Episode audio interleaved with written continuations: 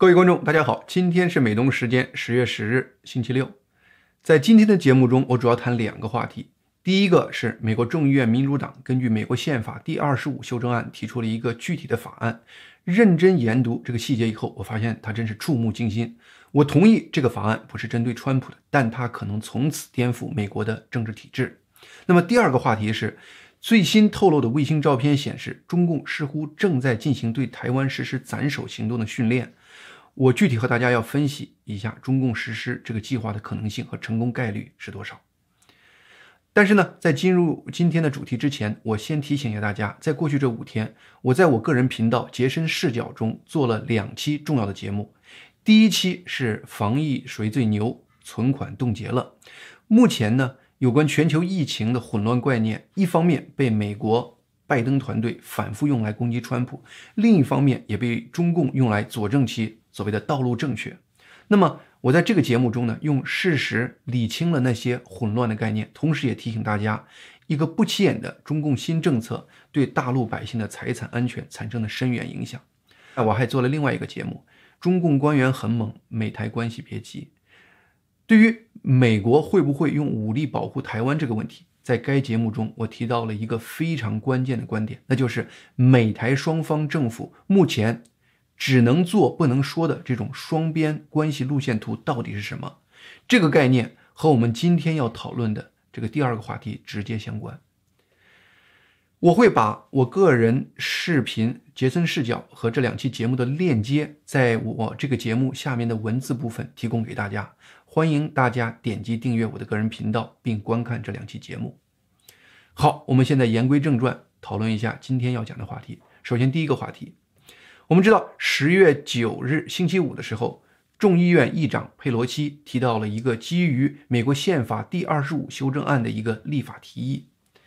那么，在大选日、总统大选日日益临近的今天，很多人认为佩洛西的这个做法是直接针对川普的。要么呢是要干扰川普现在的选举，要么呢是为未来选举结果买一个双保险。但是呢，佩洛西本人特别强调说呢，跟这个事儿呢根本不是针对川普的。那么更奇怪的是呢，川普看到这个消息以后，在他本人的推文中也没有说这个法案是针对他自己的，却意外的说这个法案是针对拜登的。那么这一切到底是怎么回事呢？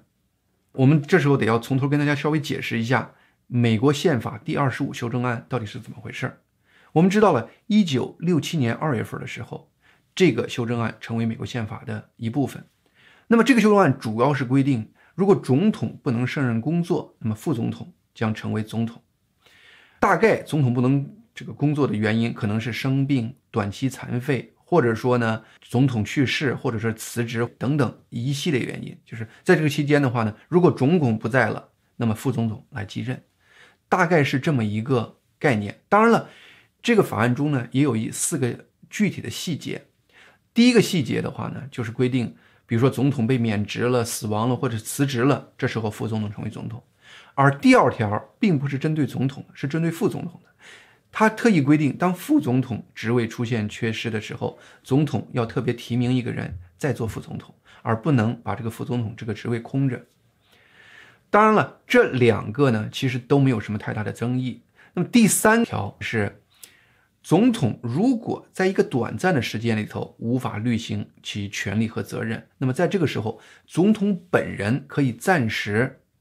把他的权利移交给副总统。当然，这个过程的话呢，他要特意书面要写一个就是信，告诉参议院临时议长和众议院院长，告诉他有这样的一个计划。这时候，总统就可以把他的权力暂时移交给副总统。历史上，有关第三条，事实上是出现过那么两三次。一次是在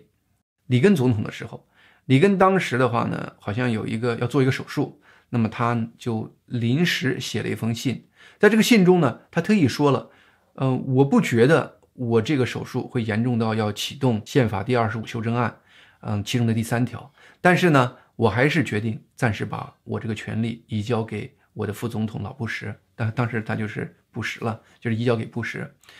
所以说呢，这个第一次启用，事实上呢是有争议的，因为他在信中明确说了，他并不认为他准备适用第三条，只是呢把权力暂时交给副总统。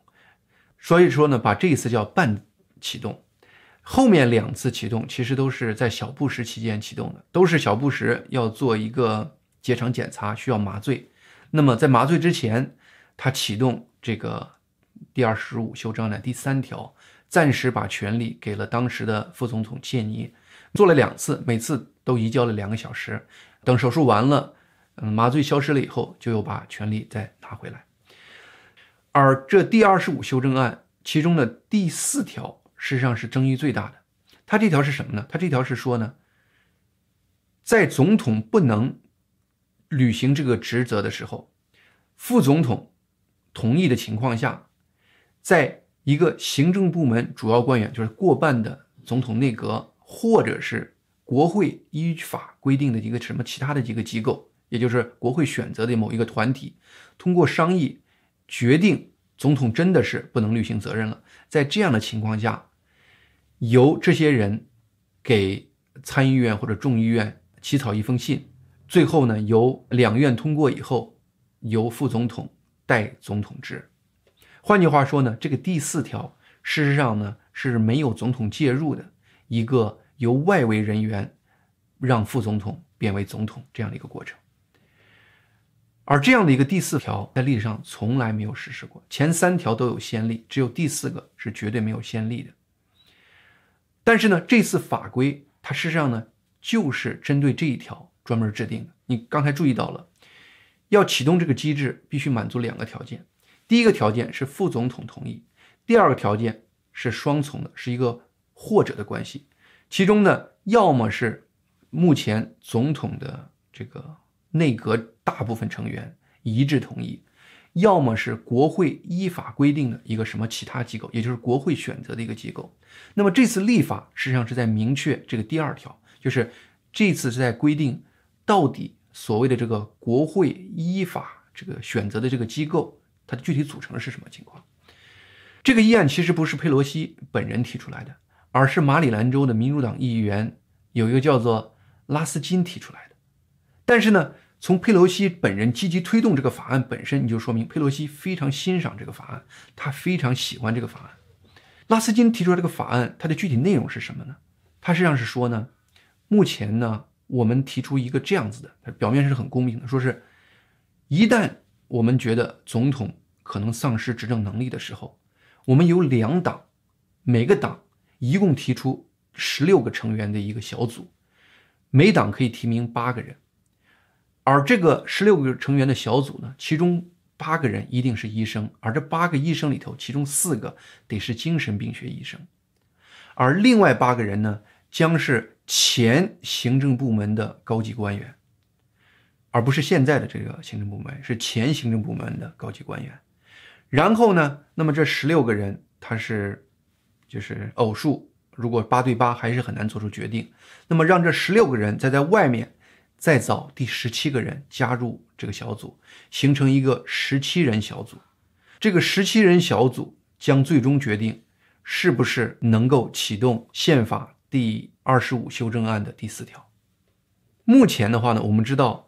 美国要弹劾一个总统其实是蛮复杂的。那么宪法规定的话呢，首先你得在众议院投票调查，一旦众议院投票通过了，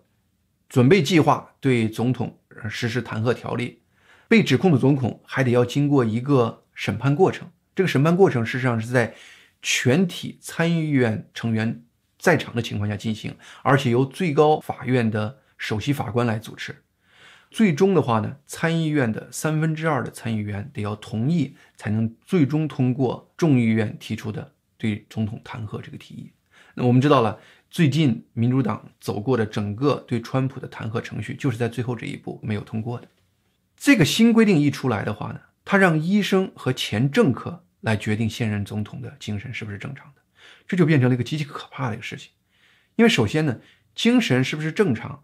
它可是一个非常主观的判断。你就比如说在中国，二零一八年七月，有个叫姓董的一个女孩，因为呢她对中共一党专政不满，那么就朝中共总书记习近平的一个头像泼了一个墨汁。这原本是一个正常社会里头。表达一个政治理念的一个，就是蛮自然的一个过程，那么在中国就把这个女孩定为精神病，直接关到精神病院。两年以后，好好一个女孩出来，就真的成了精神病。而且呢，就在美国这个社会，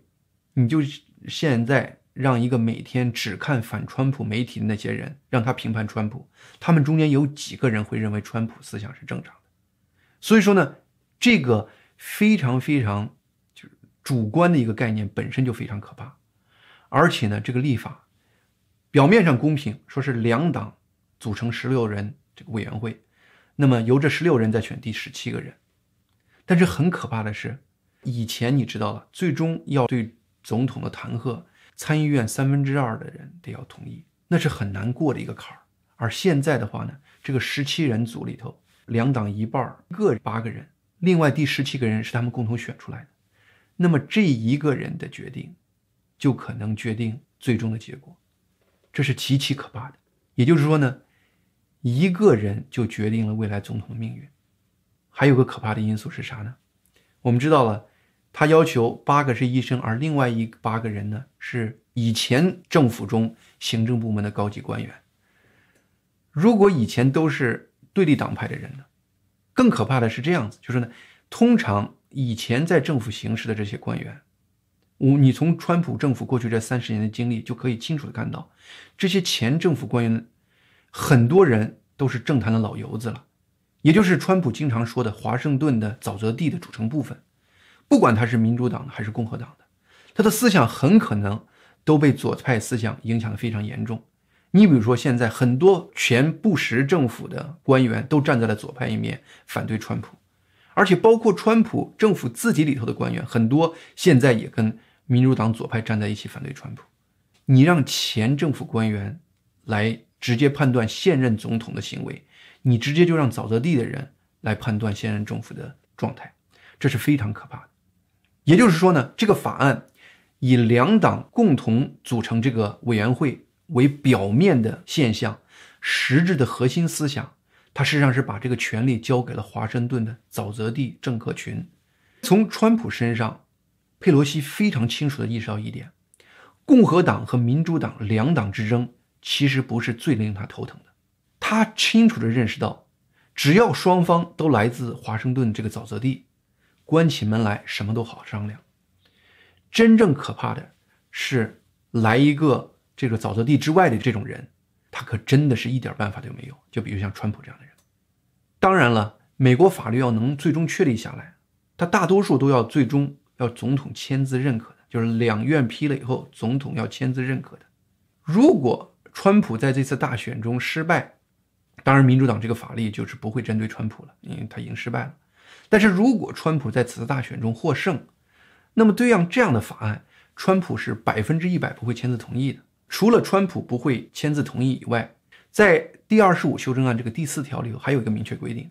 不管是美国内阁人数过半，还是国会确立的这个十七团队同意，你最终还要满足另外一个条件，就是美国现任的副总统得要同意。也就是说呢，川普如果胜了，彭斯就是他的副总统。我们都知道了彭斯这个人为人的状态，而且也清楚彭斯他对川普的忠诚度，所以说呢，没有人认为彭斯会跟佩洛西勾结，给川普后面捅刀子。所以说呢，不管是川普胜了还是败了，很明显这个方案绝对不是直接针对川普的，因为他不可能针对川普。这个法案唯一可能通过的情况是这样子的，在这次大选中，民主党。碰巧在众议院、参议院都获得大多数，最后取得胜利。而且呢，拜登和贺锦丽也在总统大选中获胜，进入白宫。那么在这样的情况下，这个法案有可能通过。当然，通过也是有可能，就是两种情况：一种是两院通过以后，拜登智力有问题，犯傻就签了这个法案；再一个可能性是两院中民主党和共和党，因为这时候共和党实际上是失去了。就是白宫了，所以说呢，可能对拜登是有仇恨情绪的。那么，民主党和共和党结合在一起，用很高的比例投票，压倒总统拒绝签署该法案的这个权利，使得这个法案自然成功。一旦这个法案确立起来以后，在拜登在某些方面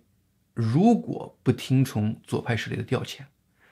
然后呢，在公开场合再说一些目前在竞选时展现出来那个荤话，比如说最近说的什么，呃，目前美国二点一亿人死于新冠肺炎等等这样子的口误、分荤风话，再说几次，那么很有可能美国极左的左派就会启动这个十七人委员会。一旦这十七人委员会认可拜登是已经失去了主政能力的话，我想现在几乎没有人怀疑。拜登后面坐的那个贺锦丽，他会跟拜登忠诚，他一定会第一时间跳起来认可委员会的决议，把总统的位置从拜登手里头抢过来。这就是川普那个推文没有详细展开说的整个这个意思。换句话说呢，民主党推行这个法案，其实质是潜在的针对拜登政府发动某种意义上的未来可能的政变。佩洛西此时为什么要干这样的事情呢？我觉得原因可能有两个。第一，拜登的身体和智力情况真的让民主党非常担心，真的担心他总统大选成功以后，在他未来的四年撑不下来，很可能会昏庸到没法正常运行的程度。而那个时候，他连最基本的放弃自己权利、认识到自己昏庸的就是认认知程度都没有了。第二种情况是什么呢？有人呢把拜登称为极左势力的特洛伊木马。这意思是什么呢？极左势力非常清楚，如果他们直接选一个他们喜欢的人，你比如说 Bernie Sanders 或者是 Warren 这样的人投入选举的时候，美国大多数的中间派选民是不可能投他们票的，那么他们也就没有机会真正入主白宫。拜登的话呢，他一个最大的优势就是他比较中间派一些，很多人，特别是很多仇恨川普的人，对拜登能容忍。当他在仇恨川普、冲昏头脑的情况下，也许就会投拜登一票，使得拜登能够最终入主白宫。但是呢，在真正施政的时候，如果拜登一直保持一个什么都不管、很昏庸的，直接听贺锦丽或者说极左势力的左右，可能还好。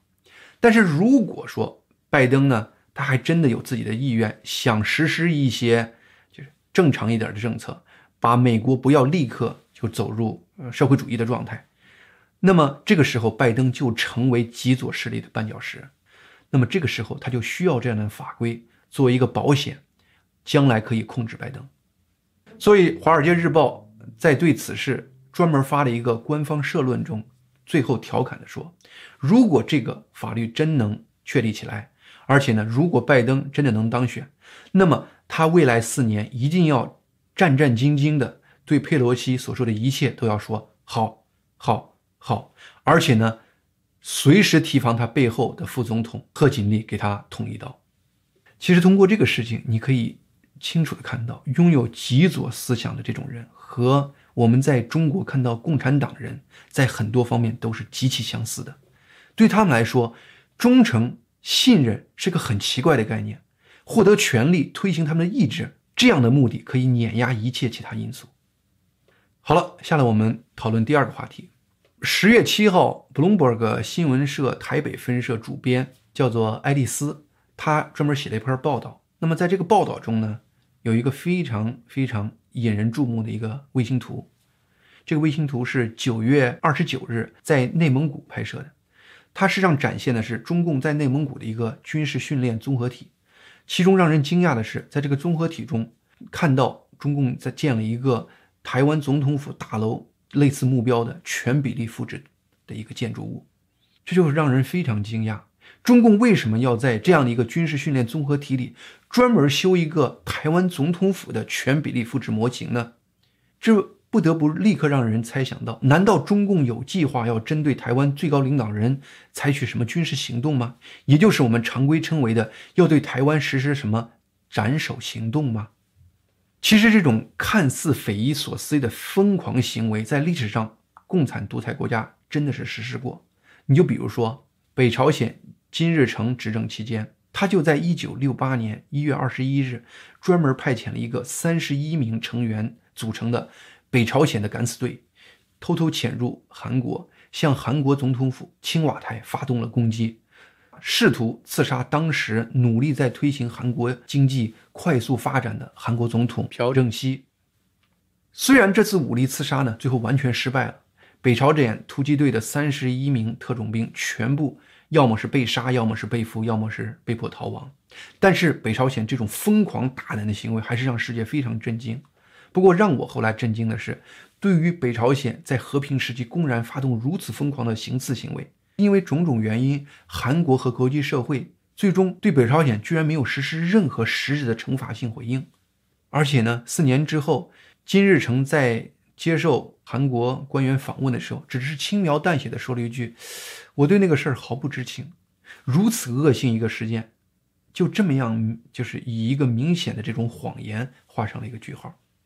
自由世界对于独裁政府暴力行为的这种姑息啊，有这样的先例，就让我们这个世界持续笼罩在不得不可能再次面对类似行为的这样的一个阴影中。我们这次具体到现实，具体到针对中共对台湾这样的事情，这样的恐怖袭击的可能性到底有多大？我的分析是，中共敢于实施这样的行为的可能性极小，因为它成功的可能性极小，而付出的代价可能极大。当然了，就是放开说了，就是有两种可能性：中共有可能直接攻击台湾的最高领导人。第一种可能性是在和平时期，就类似于当年北朝鲜针对韩国总统府发动的那样的一个进攻。但是呢，让我来看，这样的行为几乎是等同于自杀性恐怖袭击。这一点对于中共来说，目前真是很难。首先呢，中共要构建一个当年北朝鲜能够构建出来的那么一个敢死队，可能性很小。我在杰森视角中。有一期节目叫做《解放军千万不能打仗》。在那期节目中，我特意谈到，因为中共实施了三十多年的计划生育政策，目前中共军队的组成几乎完全是由独子，我独子可不是说是家里只有一个孩子，是独独独一个儿子，或者很少的个别的有儿子这样的家庭组成的。这样子的家庭的孩子，他实际上是家庭的宝，同时的话呢。他的成长过程的话呢，也是回避冒险的。对，在这样子的年轻人中，要组成一个敢死队难度很大。而且呢，我们也知道，中国年轻人不像，嗯，就是有时候中东那种极端恐怖主义分子，他首先有一个愿意死的这样的一个信仰。中国年轻人普遍没有这种愿意献出生命的这样的一个信仰。那么这两个因素情况下。中共构建一个有规模，而且呢是真正有战斗力的敢死队的可能性是非常非常小的。而且呢，我们知道在和平时期做这样的行为，中共就实实在在的把自己变成了一个恐怖主义国家。中共目前在世界上已经处于非常窘迫的地位了，他完全不敢在这样的情况下再把自己再赤裸裸的变成一个更被动的一个恐怖主义国家。那么另外一个情况是什么呢？就是当然这种情况也是可能性比较大的一个情况，就是在大规模的中共已经开始对台湾实施大规模进攻的过程中，这种斩首行动作为中共大规模进攻中的一个重要的组成部分来实施。根据网上几个地方报道出来的，中共一方对台作战最乐观、最幻想型的版本是这样子的，在实施。主要进攻之前，中共会用网络或者电子部队针对台湾的金融体系、关键基础设施，甚至针对美国的卫星实施网络攻击和电磁干扰，用这样的方法来减少他将来面对的对他的导弹的防卫能力。然后呢，是中共的船只会在台湾周边实施封锁，来限制台湾的燃料和食物供给。这两步实施完以后，中共可能会。一方面攻击，另一方面用空袭或者空降兵的方式，直接瘫痪台湾的防空体系，同时实施中共所描述的所谓斩首行动，直接迅速攻击台湾的最高政治和军事领导人。当然了，这个版本我一看就是电子游戏打得多的人定的，一切都是非常幼稚的。中共对于台湾任何形式的战争，一旦打响。台湾一方绝对不会蠢到还让自己的总统和军事领导人在总统府商量事情，而且台湾大部分是高山，在高山中任何一个掩体中、任何一个隧道中藏一藏，中共可能都找不着，那就是找着了，你导弹也打不着。所以说呢，这样子一个案方案几乎是非常可笑、幼稚的一个幻想版攻击台湾的方式。那么在这样两个情况下，我们分析了两种情况，可能性都是极小。中共为什么一定要做这样的一个台湾总统府的模型，然后在网上暴露出来呢？我的感觉上呢，他这么做不是极其愚蠢，就是哗众取宠。他其实没有任何实质的意义和效果，因为中共的军队几乎永远也不可能真正实施这样的行为。我们刚才已经分析了。当然了，有一种可能性是，他搞一个比较酷的建筑模型模仿去修建的过程中，中共的官员可能要更多的经费，可能让中共官员在这个过程中多拿点外快，这可能是一种可能性，在军事上是没有任何实质意义的。当然，它有一种可能性，就是实质有点意义，就是可能是在心理战这个方面有点作用。当然了，一旦你认真的。把这个事情分析一下，就像我们刚才这样做一个分析，你就知道了这个心理战的作用，其实呢也会迅速的不攻自破，最后就只剩下一个作用了，就是借这样的一个话题，让台湾亲共的媒体来炒作，用此来骚扰蛊惑台湾人心。那么对此的话呢，我是希望台湾的朋友要提高警惕，因为这是。整个这个事情，我看到的唯一有一点点可能效果的地方，只要台湾民众提高警惕，这个效果也会丧失。好，今天节目就到这里，请点击订阅我的个人频道杰森视角和这个热点互动频道，我们下周再见。